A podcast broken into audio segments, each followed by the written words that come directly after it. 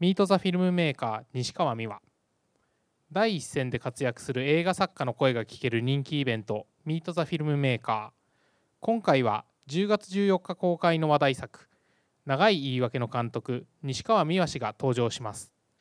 デビュー作以来一貫して完全オリジナル作品に挑み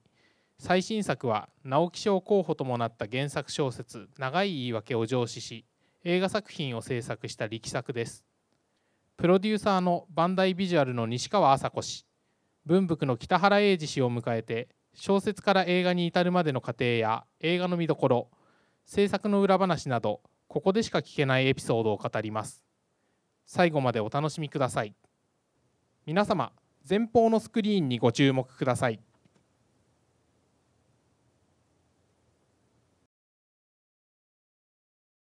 津村さんが奥様の遺骨を両腕にしっかりと抱えて出ていらっしゃいました。事故現場の山形に向かわれて亡骸と対面されて3日。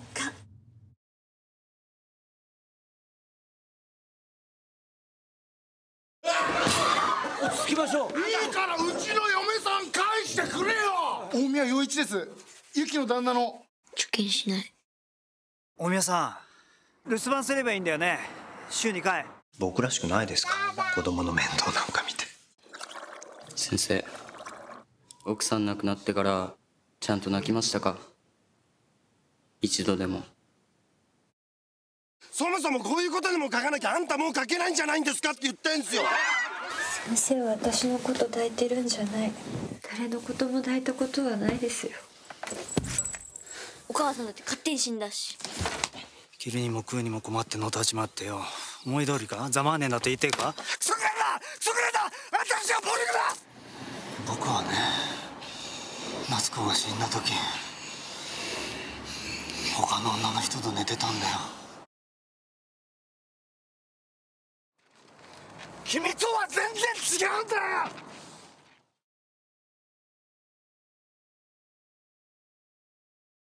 長い言い訳。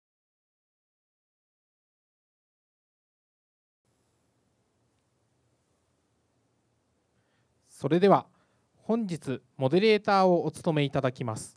門馬祐介様にマイクをお渡ししたいと思います。皆様拍手でお迎えください。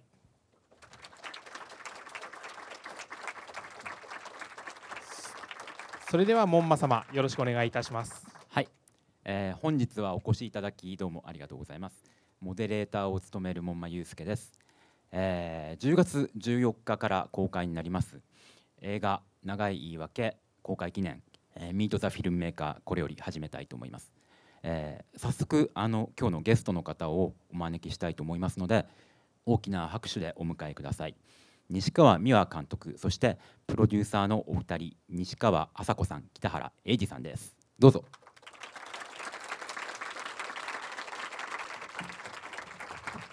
えー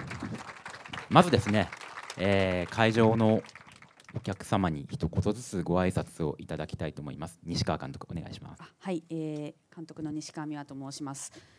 今日はすごく暑い中こんなにたくさんお客さんが集まっていただき本当にどうもありがとうございます。えープロデューサー2人と壇上に上がって話をするっていうことはめったにないんですけれども、あのー私たちのような映画作りをしている人たちがどのように企画を立ち上げたりしているかっていうことを今日はちょっと話をできればなと思っておりますので、えーぜひ最後までお付き合いください。よろしくお願いします。そしてプロデューサーの西川麻子さんはい、えー、バンダイビジュアルという会社に所属しております西川麻子と申します、えー、名字が西川なもので、えー、血縁関係があるんじゃないかとかよく 言われたりするので今日は呼ばれ方をちょっとあの下の名前で呼んでいただくようにお願いしてますので、えーそんな形で進むと思います、えー、と本当に裏方なのでこんな場所に立つのがとっても怖いです。すいません。よろしくお願いいたします。同じくプロデューサーの北原英二さん。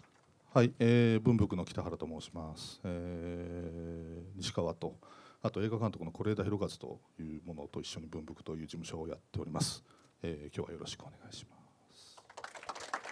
ではおかけください、はい、よろしくお願いします。お願いします。あの本当にあの監督とプロデューサーの方っていうのがこういう場でお話しくださるっていうのはそんなにない機会だと思うのでね。今日は、えー長い言い訳がそもそもどのようなところから立ち上がってどういう経過を経て公開へ至るのかっていうところを、あの率直にいろいろお話しいただければなと思ってるんですが、はい。あのそうですね。最初はまず西川監督に、はい。えー長い言い訳というのがどういうところから本当にそのゼロのものからどういうところでこうアイデアとして出てきたのかっていうところからまず伺いたいんですけど。はい2011年に私は2011年って5年前ですか？5年前に私はあの「夢売る二人」という作品を制作しておりまして、えーちょうどクランクインはいつでしたかあれね？8月8月か。そうですね。はい。2011年の8月にクランクインして、まあ、す撮り終わったのが2012年の1月なんですけれど2011年といえば3月に東日本大震災が起こり、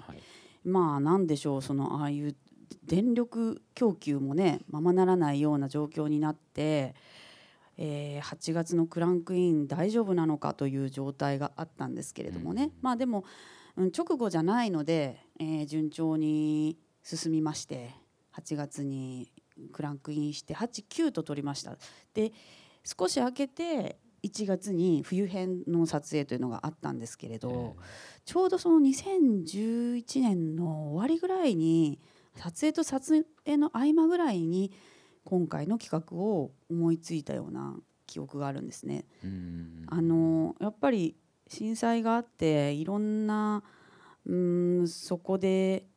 いろんなものを失って家族とも離れ離れになってそのままになってしまった人たちの物語物語ではないですね。あの実体験がたくさんの形で報道されてそういうものを数多く私たちも目にしたと思うんですけれども、そういう中でこうふとなんかこう最愛の人を失って大変悲しみに暮れているという家族たちはうんがカメラの前にさらされているわけだけど中にはその朝喧嘩別れをしてそのままになった夫婦だとか、ね、あの仕事仲間だとかそういう関係もあったんじゃないかなとふと思ったんですねたくさんのものを見た末に。これそういう関係性のままなんかその後味の悪い後悔をずっと心に抱えてその後の人生を立て直していかなくちゃいけないってどんな感じなんだろうなと思ったことを何かの形で書き留めておいて、とりあえず「夢売る二人」という作品を世に出すのが私の仕事なので、えーそのまままた映画の撮影に入り2012年の春に仕上げたんですよね。はい。で2012年のあ夏公開？秋公開、で2012年の9月に公開して公開が一段落経った時にようやく、え1年前ぐらいに考えたあのネタを物語にしていこうかと思い2012年の末から私はリサーチなどを始めました。うーんあのそこから監督自身の中でさらにまあこの映画に向けた動きっていうのがまあ活発化してでうんどんどんその話としても立体化していくっていう作業になったと思うんですけど、うん。まあどこかの時点で、今日お越しいただいてるようなプロデューサーの方に、こういうことを考えてるから、うん。この映画をより具体的に前へ進めたいんだっていうふうに多分相談する段階っていうのがあるわけですよね。そうですね、うん。えー西川麻子さんは何作品ご一緒してるんですか、えっ、とね、と制作の現場にはいなかったんですけど、ヘビイチゴが公開される前ぐらいからですね。なので、あの厳密に言うと制作から数えちゃうとわかんないんですけど、公開で言えばヘビイチゴからずっと長編に関しては全部。長編映画を5本これが5本目になりますのではい。5本すべてに、えー別の会社に当時はそうですね。テレビマンユニオンにいらしたんですがその頃からのお付き合いで、えー当然、えーバンダイでプロデューサーとしてやられてるのは何作品、えー、とプロデューサーっていう形ではなくて、まあ、制作委員会っていう名義でいくと、えーめ揺れるディアだから2作目から結局フレールバンディアダイビジュアルなんですよね。夢売る二人。プロデューサーとしては夢売る2人でうんプロデューサーというふうになりました、という長いお付き合いなので、え。えーまあ、バンダイさんは、えー私が作るものにはなるべく出資をしてあの協力したいというふうに会社的にも言ってくださっていたので、はい。えーる2人が公開が落ち着いた時に、まあ、どうするんですか？次というふうに言葉もかけてもらいましたしまあ、なんとなく考えていることがあるんだけれども、えー次はちょっととりあえず映画のプロットからではなくて、えー小説を先に書きたいからちょっとしばらく待ってくださいというふうにお話ししたんですかね。そうですね、なので、あのーまあ、その時間がいつになっても一緒にやれるんだったらいいですねっていうお話をさせていただいたっていうことですかね。うん。はい。その、まあ、今回の「長い言い訳」という作品はまず小説の形で世に刊行されてその後で映画が公開されるという順番になってるわけですけど、まあ、今おっしゃったみたいに西川監督の中でまず小説に仕上げたいっていうお気持ちがまああったわけですよね。はい。それは今回またなぜだったんですか、ちょっとまあなんかいつもと別の作り方のアプローチを試してみようという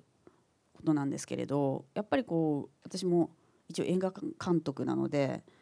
映画の企画を立てるっていうことが自分の仕事の最優先だと思って今までやってきたんですね。なんかアイデアが湧いても、とりあえず単純なあの A420 枚以内ぐらいの企画書を書いて、それをもとにプロデューサーたちに相談をし、で、まあ、座組というか何社出資してもらうかとかどれぐらいの公開規模で考えるかみたいな予算はどれぐらいにするかっていうことをプロデューサーに整えてもらいつつ、えーゴーサインが出たらシナリオを書いてうん。その後で撮影をして作品を完成した後はもうあとは好きにしなさいっていう状態なのでその後でまあいろんなこぼれ話も含めて小説を自分で書くという経験は今までもしたことがあったんですね。これまでの小説はそのような形ではい作られていたと。それで2冊ぐらい書いたんですけれど、あのーなんて言うんでしょうやっぱり映映画というのはやっぱり予算がかかるし、あのーやっぱり2時間前後で話をまとめなければならないという、うん、まあす言ってみれば制約がありますので、その中でしか話をこしらえないんですね。で書きたいけど書かないことっていうのがたくさん。あって、まあ、今回はもう5本目なのでちょっと時間は余計にかかっちゃうけど最初にその制限なく自由に話を書いてからそれからプロットを起こすという逆にしてみたらなどうなるかなという、まあ、実験をしたかったのもありまして、えー文藝春秋さんで小説をまず書くとえいうことをいたしました。そのせいで、えー、10 2000で小説の第一項が上がったのが、えー、2013年の11月、はい、になるんですね。でその2013年の11月の中旬ぐらいに上がった小説の第一項を西川麻子さんで文福の北原さんにも見せたのかな？そこで。どうなんだろうね。ちょっと遅れてだったかもしれないですけどね。うんうんうん。とりあえずでもこのような話ができましたということで西川麻子さんには、えーお送りしたと思います。うんそうですね。でプロデューサーの方としてははいそれを見た、まあ、通常だったら先にプロットみたいなものを見るはい。代わりに、はいもっとその全体像としていきなりまあ見たっていう形になったわけですよね。はい。プロデューサーの方はそれを見て、うんなんか特にどんなところに着目されるんですか？えっとまあ、その多くの方がどうなのかわからないんですけれどまあ非常にその内面的な話である、まあ、小説っていうこうスタイルのこともあるんですけどやっぱりすごくどこう一人の主人公の思いっていうのをこう追っていくような形で、まあ、そうです読めますよね。で読んでじゃあこのお話がすごく大きなダイナミックなアクションがあるとかそういうことではないし、まあ、何かファンタジーが絡んでくるのかってそうでもないしっていうことでまあ純文学的な内容をどのように映画化していくのかっていうことに関してはあのーまあ、考えはしましたよね。どのぐらいの方々に届けていけるのかなっていうことと、まあ、それをじゃあ映画っていう形の、まあ、商業だと思うのでそこでじゃあどのぐらいの規模でどんな予算でっていうことをイメージはやっぱりしていってで監督にはそのお話はやっぱり一回確認というかさせていただいて、まあ、こういう一人の男の、えー、心が変わっていく物語ですよねみたいなことで。でそれをじゃあどういうふうに映画にしていこうかっていうことを、えーまあ、監督の希望もやっぱりそこでは出てきたりとかしたので、それはあの交えながら。はい、な何を言いました私その頃やっぱりなんか、あのー、一番は子供っていう話だったんじゃないかなでその中でまあ出てくる。はい、子供を取ってみたいっていうチャレンジがあったというのと、まあ、あとはもう一つは実はもう2つ大きくあると思って子供と時間をかけるっていうことだと思っていて私個人もその時間はかけた方がいいってすごく思ってたんですよね。それなんか前に北原さんにも多分一回相談っていうかしてるんですけどあの時間をかけた方が良いものができると思ったんですそれはちょっとまああのずっとご一緒してきてこれまでの脚本開発の時間のかけ方であるとかまあ、ちょっとその夢よる2人の時もうちょっと時間が足りなかったって個人的に思った部分があってこれはやっぱりその脚本を開発していくにあたっては十分な時間をかけてやってほしいと思思ったっていうのがあってでその後やっぱ撮影も逆にこう時間をかけたいということがあったのでそういう意味では本当にいろんな意味でたっぷり時間をかけて作っていったような感じでしたね。あ北原さんにも伺いたいんですけどその時間っていうのは、えー、今回の作品っていうのは実際にそのほぼ1年間の撮影期間っていうその時間のかかり方もしてますけど、それだけでなくもっと何かこうゆったり時間をかけて作っていきたいっていうそういう意味なんですかね、うん、あの僕はどっちかというと今回はあの撮影の実作業にかかるところの、えーとまあ、そのプロダクションどことやるとか、えー、あのスタッフどうするとかキャスティングどうするとかっていうところも含めて実際に実作業に近いところでやったんで。はい。えーとまあ、もちろんそのキャスティングから撮影まで1年ぐらいかかってますよね。多分一番最初にかかってますし。さんが決まってから1年以上た、えー、1年か、えー、そうですね。ちょうど多分4月ぐらいに2014年の4月ぐらいに声かけてるはずなんで、まあ、それも時間かかってるしまあでも撮影ですね。撮影時間かかってるのが一番やっぱ贅沢ですね。スタッフがどうしても大勢いるんですよ。今回だいぶ少なくはやってるんですけど、人がかかるとお金もかかるっていうのがあってですね。だからとはいえあの春夏冬は少なくとも取りたいっていう希望が最初から強くあったので、まあ、その辺をちょっと予算的にもいろいろこうご理解いただけるプロダクションと、えー、一緒に、えー、やっていったっていう感じですかね。あの多分そのまあ、今回はまず小説の第一項が上がって、うん、そこからプロデューサーの方々とそうやってまあすり合わせが始まっていったわけですけど、はい、その中では当然まあそういった撮影にどれだけの時間をかけられるかっていうのは、うん、その先のどれぐらいのその規模の映画になるかとか、うん、もっと言っちゃえばそれってまあどれぐらいのヒットを見込める映画になるのかとか多分そういったことをその先をだから見据えながら皆さんお話をされてったっていうことですよね。そうですね。そうですね。ねやっぱり、あのまあ私は特にその自分がやっていることが頭企画の頭ともう最後までっていうその全部いるつもりではいるんですけどやっぱ現場って私実は自分はそんなに深く関われないなって思っているところがあって、まあ、鼻からちょっとやっぱり制作のプロデューサーさんをちゃんとしっかり立てたいっていう話はさせていただいたんですけど。あのー、いいものを仕上げてくださるっていうのはもうかなり確信があるためにそれそこ以上にやっぱりどういうふうにしていったら西上はっていう監督の作品がしっかりとあの成功してでそのまた次のステップへ行けるのかっていうこともやっぱり一つ仕事だと思っているので、まあ、そういう意味ではあのこれまでずっと5作品ご一緒させていただいたことで考えていくと、まあ、この段階ではこういうことをやった方がいいんじゃないかっていう提案の仕方で、あのお話をしたんですけどなので今回は、まあ、1年間をかけるということがありながらもそういう意味ではすごくすごく小さなバジェットだと思ってるんですね。やっぱりそのもっともっと多分あの予算をかけて取られる現場もあるでしょうからそういう意味では本当少人数体制っていうことだったりあのいろんな制約をね逆につけてしまったのかなとは思っているんですけど、まあ、それがあの結果的にはす素晴らしいあのすごく親密な映像になっているとも思いますので。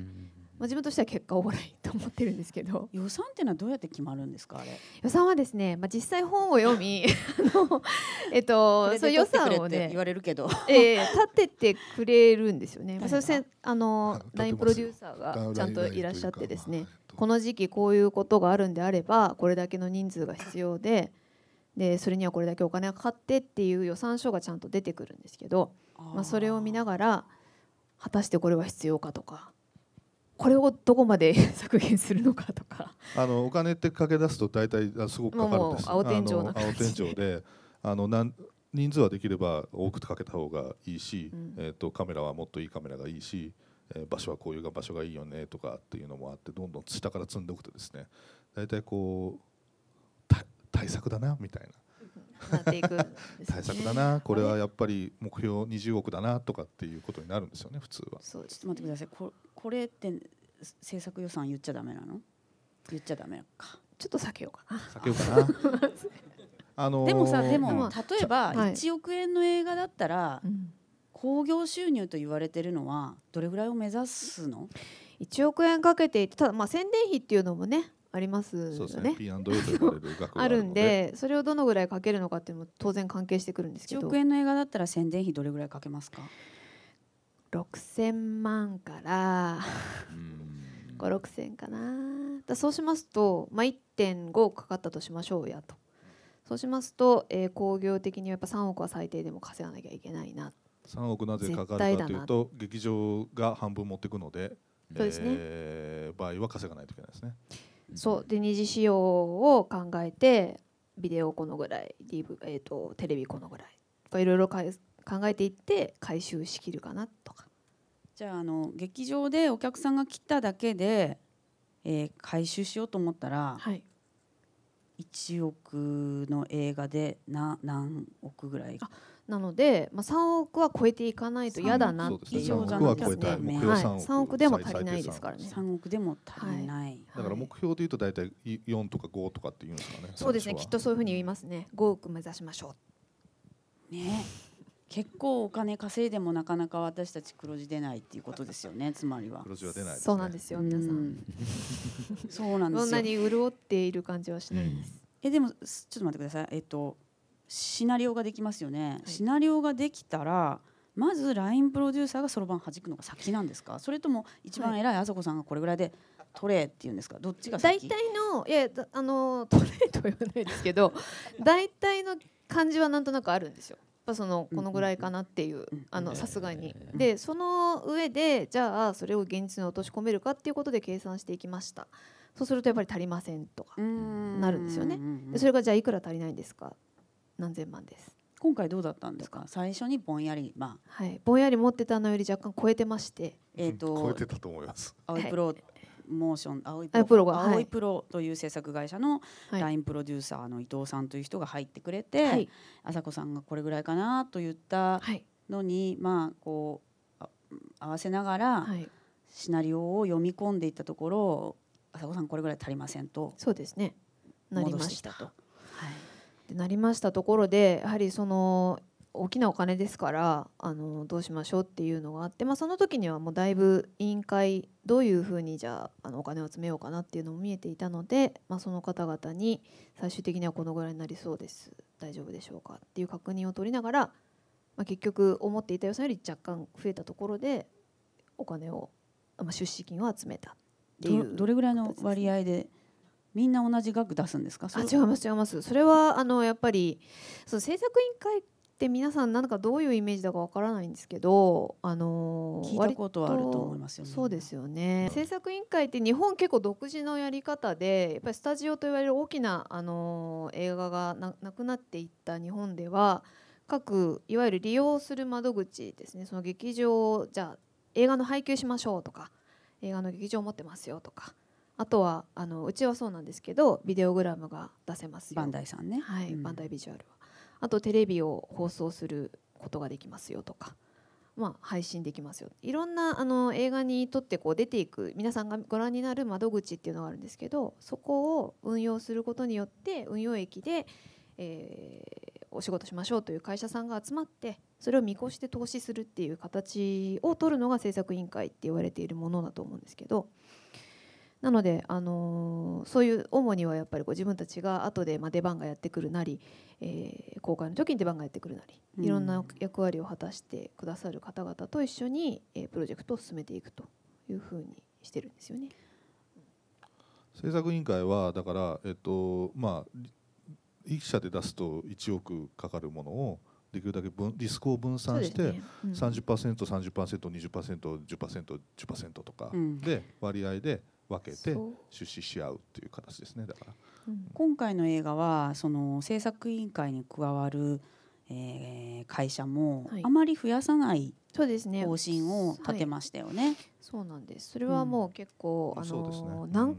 個も制作委員会でしお仕事をしてきてやっぱりたくさんの会社さんがいらっしゃるとどうしても意見はまとまらないですし、あのーまああのお話もどうしてもこう段取りになってしまうというか、まあ、活発な議論みたいなことにもならないのでできれば、まあ、小さな委員会にしたいと。なので皆さんが、えー運用益を見越してのこうパーセンテージじゃなくて、えーもうこの映画をみんなで成功させようだから思いや思いでちゃんと張っていこうまあギャンブルみたいなんですけど、ん そういう形であの構成されていると。そうですねだからあんまり先導を多くしちゃうと、まあ、私も一応その制作委員会サイドがどう作品を判断してるかっていうことは気にはしますし、制作委員会がやめやめてくれということは取れないという立場にはあると思うんで、ただなんかその、まあ、プロデューサーサイド制作委員会サイドがどういう意見を持っているかっていうことがやっぱりものすごいたくさんの会社さんになると、誰かしらがなんか違和感を唱えてるけどその主が分かんないみたいな感じになって結局その意見を私が取り入れた方がいいのかそれとも跳ねつけて自分の意思でやりたいものをやった方が良くなるのかが分かんなくなるという感じもあったんですね。何作か経験して。であればまあなるべく小規模で、えー一社一社の特徴も私も見ながら、うん。その代表者の方の顔も見つつ、えーきちんと西川麻子さんがまあ舵を取る、そういう体制が今回はいいんじゃないかなというふうに思ってなるべくコンコンパクトな体制を目指し、えーそういうふうに予算を決めていただき、えー配給規模も決めていったと。そうですね。まあちょっと僕他の制作委員会のやり方が分かんないからあれですけど基本的にでも西川作品に関して言うとキャスティングは基本的に監督が主導権を握ってますし、えー、と多分制作委員会から内容的にもっとこうしろとかもっとあのハッピーエンドにしろとかなんか主題歌すげえ入れろとかあの、はい。基本的にそういうことはあの言われないです。あるよ。あ主題歌に関してはね、まあまあ主題まあ。歌に関してはあったことはあったかもしれないけど えー基本的にそこまで内容的にすごく大胆に、まあ、短くしろとは言うかもしれないですけどね。そうですね。まあやっ尺はぱりね尺は尺は出ちゃいますね。どうしてもね。だから伺ってると今回の作品っていうのはまずやはりその小説の第一項っていう本当に具体的な形があったからこそ何かその皆さんがじゃあそれをいかに映画にしていくかっていうなんかその共通の目的に向かって明確に動けた作品なのかなっていうふうになんとなく思ったんですよね。でまあその中でいろんな要素あると思うんですけど先ほどもあの、まあ、監督が主導権握ってたっておっしゃってたキャスティングですね。はいあのキャスティングがまず非常に成功している作品になってるなと思っていて。成功してると思います。自分でもありがとうござい素晴らしい当て当て書きかと言われますからね。と思っちゃうぐらいなんですよね。まずやはり主人公の衣笠幸男という、はい。えーキャラクターをそうですよね、はい。あのえ演じている本木雅弘さんですけど。これは、えー原作小説をうん。書いてる時には、うん。本木さんの顔をまあ思い浮かべてたわけではないっていうことですよね。どうやってこのキャスティングにたどり着いたんですか？えーっと小説ができまして朝子さんから、えーゴーサインが出ます。そして私は、えー要は小説一冊読んでくれっていうよりも20枚ぐらいの A420 枚ぐらいの、えープロットというものを作るといろいろとその企画を展開しやすいので、毎回書くことにしているんですけれども、まああらすじですね。でそれを仕上げました。多分ね、はい、2013年か。14 14年のか。1月。14年の1月に、はい。えー仕上げました。ここはすごい変則的なんですけど小説の第一項を書いて小説の出版を普通の作家さんだったら編集者と第二項、第三項と、えー書き直してとりあえず小説を急いで出すんですですけど私は文藝春秋さんに待ってくれと。とりあえず映画を作らなきゃいけないから、今度ちょっと映画の準備に取り掛からなきゃいけないからとりあえず小説を進む完成させることではなくって映画の企画書を書かせてください。ということで第一項を書いてそっからのキャスティングですよね。あえーいろんな人に読ませて、えーその中で是枝監督やっぱり読んでくれまして、えであ面白かったけども主役どうすんのと言われまして、でいやまだちょっと全然全然浮かばないんですよねと言ってましたら、まあ、私ずっとそのデビュー作の頃からですねなんかいつか本木さんとはやりたいっていうふうに再三言ってきてで是枝監督も、まあ、あの初期はプロデューサーもやってくれていたのでそれは理解していてで是枝さんは、えー、キキキリンさんとも仲がいいし、え本木さんのお嬢さんの内田キャラちゃんとも「奇跡」という作品でご一緒されてて、でお父様の本木さんとも海外の映画祭とかで会ってご飯を食べたことがあると。本木さん今回の薩長にそっくりだよっておっしゃったんですね。それでまあ嫌な男なんですよこの幸男っていうやつが。言い訳がましいね、うんひどい、まあまあ。うんひどい人間ですね。ひどいっていうかまあ愛愛すべき小さい嫌な男ですよ。ですねですね。あのタイトル通りの男の人なんですけれどもあのえそれちょっとすごい厄介な人ってことじゃないんですかって言ったらうーんなんかねいろいろと面倒くさいというかなんかいろんなところはあるんだけどでも不思議と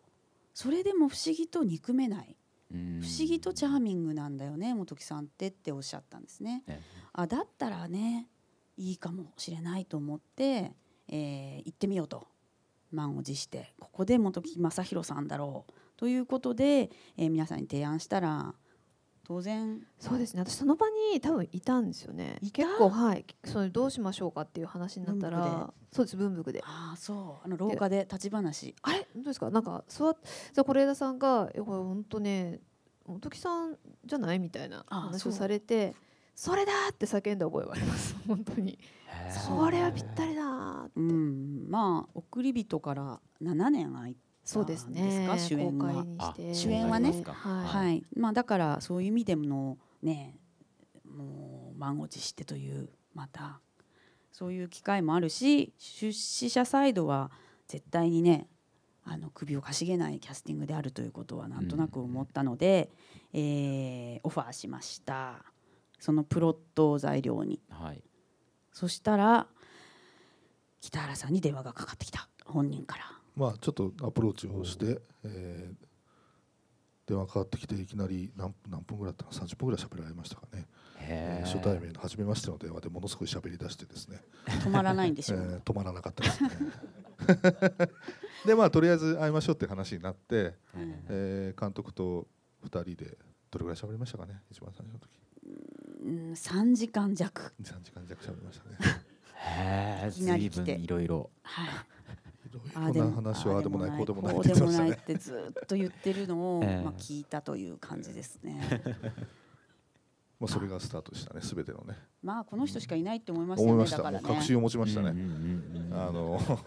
この人だなと。私でいいのってずっと言ってるっていう。本木さんご自身のことを私とか私とかって,、ね、っておっしゃるんですね。あのすごくおっしゃるんです西川さん本当は私とやりたいと思ってないでしょみたいなことを2時間半言って帰るという。私は文福向きじゃないとかね、えー、なんか散々ねこれですねにも言われて別になとかって言ってますね。そうそうそう。そういったことからまあ本木さんに決まり、ええー私はあこれはもう間違いないと思ってシナリオを書くという作業に入りました。だから主演だけ決まった状態で、えー脚本の第一項を書くという作業をしましたね。そうですね。脚本の第一項を上げてようやく、えー文芸春秋にお待たせしましたということで小説の仕上げにかかる。あで脚本の第一稿ができたらさらにキャスティングが進められるので、えもうスタッフにいろいろこうキャスティングの材料とかを調べてもらいながら、徐々に私の意見を言いつつアプローチし、で子供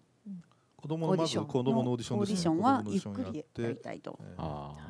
なんか昨日決まった子を1週間後にクランクインさせるっていうんではやっぱりちょっといろいろ心の準備も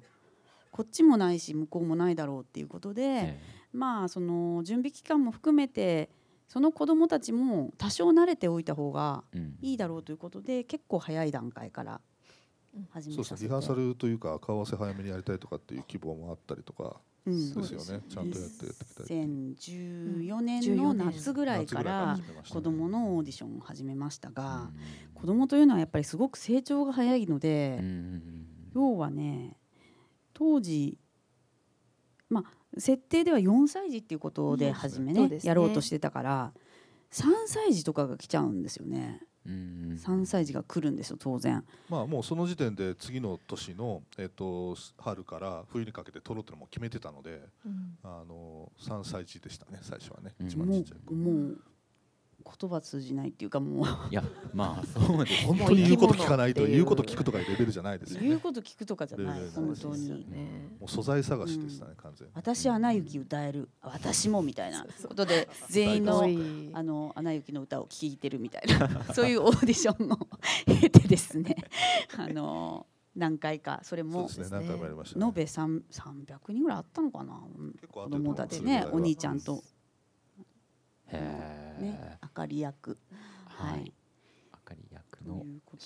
白鳥玉木ちゃん。ですね、私自身もその子供としっかりやるのは初めてでしたし、あのー慣れていないので、まああのー時間を取りたいと言ったんですけれどもなんだろうまあやっぱりその、うん、こ子役もいろいろでしょうけども今回はなるべくこ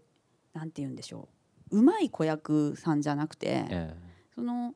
子供の子供らしさというものが取れればいいなと思ったので、あの演技経験がなるべくない子たちに集まってもらって、えーオーディションをしたわけですが、えー北原さんは是枝さんの現場では監督助手という立場で、あのー監督の横に張り付いて何作も見てきた人だし、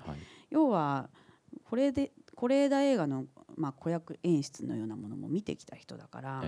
えー北原さんにもずっとオーディションは付き合ってもらったし、まあ朝子さんにもずっと見てもらって、まあ、みんなで、そうですね。どの子がいいかというのをゆっくり選んでいきましたね。そうですね。男の子割とすんなり決まっていったんうん、ですよね。謙信君は謙信君早かった。は。い、そう。でじゃあ女の子ってなった時に結構時間がかかって、でまあ、最終的には監督もこの子だって言ったのは頭ちゃんそうね。でしたね。はい。はい。あのまあ、ここまでじっくりあのどういう過程を経てきてるかっていうことを伺ってきて、えー時間もだんだんはい、あの少なくなってきたので、えーやっぱりあと聞きたいのは実際の撮影期間のお話なんですよね。その式を通じて撮影するっていう、まあ、これまでない取り組みをされていて、えーその他にもまあこれまでにないカメラマンの方と初めて組まれたりとかそういうこれまでにない撮影を撮影方法であるとかいろんなチャレンジをされてる作品だと思うんですけど西川監督としてはその撮影期間チャレンジをしてどんな手応えを感じてあるいはどんな苦労をされたのかっていうお話を伺いたいんですが。うーん。そうですね。どうどうだろう。まあでもやっぱり本当に初めてのスタッフも多かったですし、なんだろうね。やっぱり一番苦労したのはやっぱ子供ですけどね。うん。やっぱりなんでしょう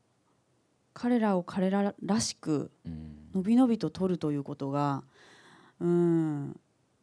私の師匠の是枝さん上手な人なんでまあ是枝さんのようなやり方を私もやればうまくいくかなと思ってたらそうはいかないんですよね。やっぱり子どもの個性があるし、演出家も私と是枝さんでは多分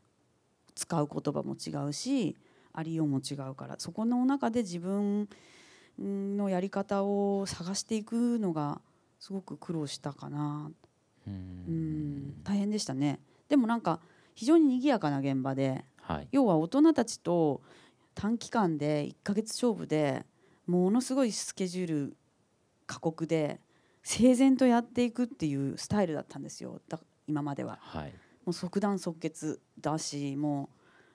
う絵コンテも全部書かれててもうなんて言うんです。無駄がないっていう意味で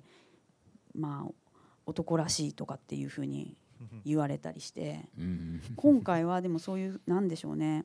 整然と進んでいくんじゃなくていろんな無駄だとかうまくいかないことも抱えながらその中で探っていくっていうことをやってみたんですよね。うん。無駄があると私はすごく悩むんです。自分が悩むから無駄を作りたくなくて、今まであえて無駄というものを省いてきたんですけれどもまあだから悩みました本当に。私がこれでいいって言ってんのに北原さんが横から「えもうワンカットこっちから取っとかないといいんですか?」みたいなこと言うから「えー」って思いながらもうもう私は終わりにしたいのに「絶対取っといた方がいいですよ」みたいなことボソッと言うので「じゃあもうワンカット」みたいなことを言って、ええいろいろこう。いやいやですかもうやめてください。素材を増やしていく、うん、なんかそういうのってでもすごいこうリーダーシップが崩れるような空気もあってえ監督 OK なのになんか隣で言ってるやつの言うこと聞くんだみたいな空気もあるんです実際、えー、だけど結局などうすればいいどうすれば一番ハッピーかというと映画が良くなることじゃないですか、はい、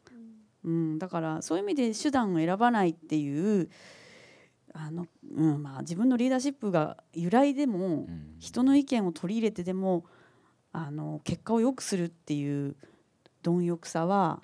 あの少し今回体験して学習できたかなというふうには思いますね。なるほど、はい、あのこれだけあのお客様も来ていただいているので何かあのせっかくの機会ですしご質問等ある方いらっしゃいましたら挙手していただければあじゃああの早速あのそちらの方。是枝監督がこまめにいろんな人たちに手紙を書くっていうふうにお聞きしたことがあるんですが、はい、西川監督もそういう書いたり例えば、えー、それ以外にいただいたりとかすることってあるんでしょうか、いただいたまあいろんな方からいただくこともありますけど書くのはねやっぱり俳優にアプローチする時に、はい、オーディションとかであえてれば書かないけど今回も深津絵里さんの、はい、あのー、キャスティングの時はやっぱりとても難しい役なんですね今回。冒頭で出てくるけれどもそのまま、うん、早くに姿を消して。でも物語の中心軸にずっと存在しなければいけないと不在でありながら存在しなければいけないという大変難しい役をお願いしたので、はい、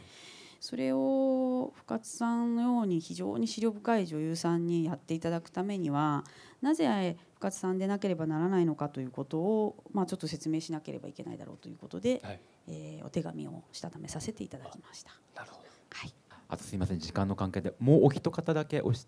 じゃああの先ほどから手を挙げていただいてた。はいありがとうございます。今日は貴重なお話どうもありがとうございます。と映像のあの予告編などもとても印象に残ってるんですけれどもポスターあの広告になっているあのビジュアルカットもすごい印象に残ってましてあの上田さんが撮影されている、はい、はい、あちらはいつの時期にどのようなオーダーで取られたのかすごいお聞きしたいなと思っております。いいこと聞いてくれました、ね。本当ですね。今回でもねその広告物のアートワークとかもちょっと頑張ろうと言っていわゆるその映画のポスタービジュアル宣伝ビジュアルっていうのがすごいどこどの映画もすごい似てきてるじゃないですか。うん、ね、うん、なんかちょっと違うことをできないのかその広告美術というのも非常に作品としても残るものは残るからちょっと考えて力を入れていきたいというので、えー、今回はねクリエイティブディレクターというのを入れてみたんですね。えーと、普段は広告業界で仕事をしている、えー、元博報堂のアートディレクターで今はクリエイティブディレクターもやっている後ろ智人さんという私のまあ古くからの友人にお願いして、えー、広告美術のアイディアをね私たちからは出ない人脈とかそういうものを提案してあの交渉するという。そしたらその後ろさんという人が、えー、せっかくだから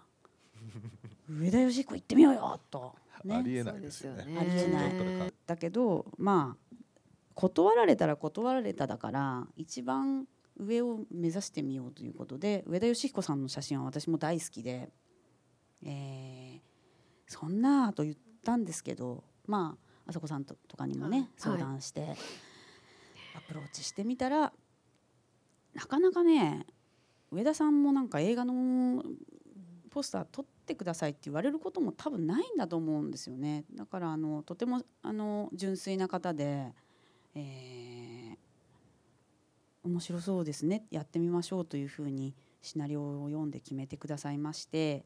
えーと、せっかくだから映画の本編には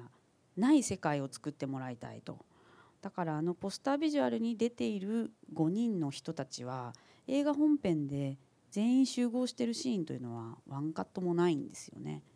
だけどそれで最初は写真館であの2組の家族が記念写真を撮っているようなポートレートを撮ったらいいんじゃないかという話があったんですけれどなんかじゃあそれでそれでと言ってみんなで宣伝チームと一緒に準備してたらもうあとどれぐらい？1週間とか2週間ぐらいの時かな。その写真を撮ろうという。突然上田さんが「なんか違う」って言い出して。あのそうなんです。なんか違う予定なんか見えちゃうんだと要は。仕上がりが。それがなんかい悪くはないけど見えるのがなって言い出してどこか映画のロケーションでいい場所はないですかと。とにかくなんだっけ？なんつったんだかもしかしたらありえたかもしれない穏やかな一日というのを撮りたいんだっておっしゃって。だったら私たちは九十九里浜に撮影に行くんでそこのロケハンは完了してて交渉もしやすいと思いますと言ったら「ああいいですね」とおっしゃって、急遽変更、はい、急遽変更した当日台風当日台風当日台風でしたね。それは奇跡的にこうザーザーぶり、うん、奇跡的にうまく取れましたね。でそうですよね。上田さんはもうすっごい忙しいしキャストもそんなみんな忙しいから1日しかないと、うん、雨だった時どうされます？って上田さんに聞いたら「雨でも撮ります」っておっしゃってたのに当日の台風を見て「これじゃ撮れない」って言われたという、ねあのね、出発を拒む上田さんだったんですけれどもあの先発していた、はい、えー、青いプロのプロデューサーが「こっちは晴れてるぞ」と「そうなんですよね。いいから来い」という電話をくださって、はい、みんなで出発し撮れたのが晴れ。あのあのポスターですね。でもなんかうんいろんなイメージが膨らむというかやっぱり映画とは別の世界観ができていてうんまあ、あんまり私は使いたくない言葉だけれどもあこれがアートというものではないかなというふうに思います独立した世界があって、独立した物語が流れていると思って大変、えー、自慢の一品です。ね。素晴らしいビジュアルが出来上がってますよね。はいえっと、本当に多くの皆様にお越しいただいてありがとうございました。えなんとかこの作品をですね、まあ、本当にプロデューサーとしては心から皆さんに見ていただきたい一人でも多くの人に見ていただきたいので本当にありがとうございました。北原さん。えー、あのお話しした通りずいぶん長いことあの時間をかけて作った作品です、えー、西川の作品は大体あのオリンピックぐらいあの時間があのオリンピックがあるたびにあの公開みたいなことにもなりますので次のオリンピック、えー、東京東京の 東京オリンピックまであのかかると思いますのでそれまでちょっとあの、えー、とりあえずあのこの作品を、えー、見ていただけたらと見ていただけたらなと思います。よろしくお願いします。では西川監督、はいえー、本当にどうもありがとうございました。私自身もプロデューサーとこういうふうに話ができるのは初めてなので新鮮でした、えーと、公開までまだ一月ちょっとあるんですね。はい10月14日の公開となります。えっ、ー、とまあ少しお話ししましたが非常にしっかり時間をかけてあの練りに練った作品でまあ、あのやっぱり作り手なのでできた瞬間からいろんな後悔はあるんですけれどでもなんかこう今回は今まで自分が作ってきたものとはいろいろスタイルも違う部分もありますし、あのー、後味も違うというふうにご覧いただいた方からもご意見いただいてますのでぜひあの劇場で絶対劇場で見るのがいいと思うんですよね。あの なので、あのー、本当皆さんあ、えー、と10月14日、えー、気候も良くなりますので、えー、映画館に足をお運びいただいて、えー、ぜひご覧ください。今日はどうもありがとうございました。ありがとうございました。映画長い言い訳公開記念ミートザフィルムメーカー。西川美和監督西川麻子さん北原英二さんでした。ありがとうございました。拍手でお送りください